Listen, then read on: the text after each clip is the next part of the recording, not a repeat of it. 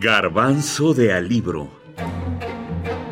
El autor es su escritura. Su obra.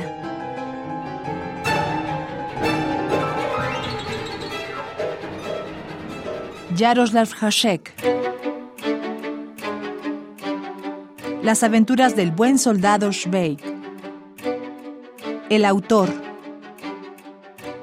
A principios del siglo XX, los escritores checos, sobre todo los más bohemios, solían tomar su copa de vino con té o con ron en el café Unión.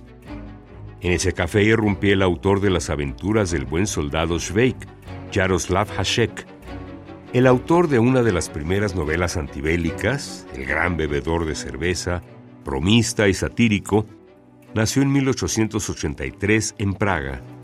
A los 16 años empezó a escribir cuentos y publicarlos en los periódicos checos y se hizo amigo de anarquistas. A menudo lo detenían por alborotador y borracho. Se fue de viaje por Europa Central y los Balcanes, básicamente a pie porque no tenía dinero. Mientras vagabundeaba, aprendió alemán, francés, húngaro y también ruso. Las aventuras del buen soldado Schweik tiene algo de autobiográfico porque uno de los personajes, el voluntario de un año, Marek, es redactor de una revista sobre el reino animal donde inventa animales. O el propio soldado Joseph Schweik, personaje principal de esta novela, se ganaba la vida con el negocio de compra-venta de perros, ofreciendo unos exquisitos y caros perros de pura raza que en realidad eran callejeros. Después de graduarse en la Escuela de Comercio, casarse por primera vez, recorrer Europa Central y los Balcanes, escribió alrededor de 2.000 cuentos que muestran a nuestro autor como un hombre de una extensa y elevada cultura. En 1921 comenzó a escribir la novela Las aventuras del buen soldado Schweik y la fue publicando en forma de cuadernos. Él mismo pagó la edición. La novela tuvo cierto éxito, especialmente entre la clase trabajadora. Poco después, una editorial de prestigio decidió publicarla en cuatro volúmenes entre 1921 y 1923. Em, bueno, Jaroslav Hasek realmente fue uno de los primeros autores que yo traduje eh, en los años 80, primero al catalán, ¿no? Y bueno, la traducción me llevó muchísimo tiempo, como, como 10 años, aunque al mismo tiempo estaba también traduciendo otros, otros libros, ¿no?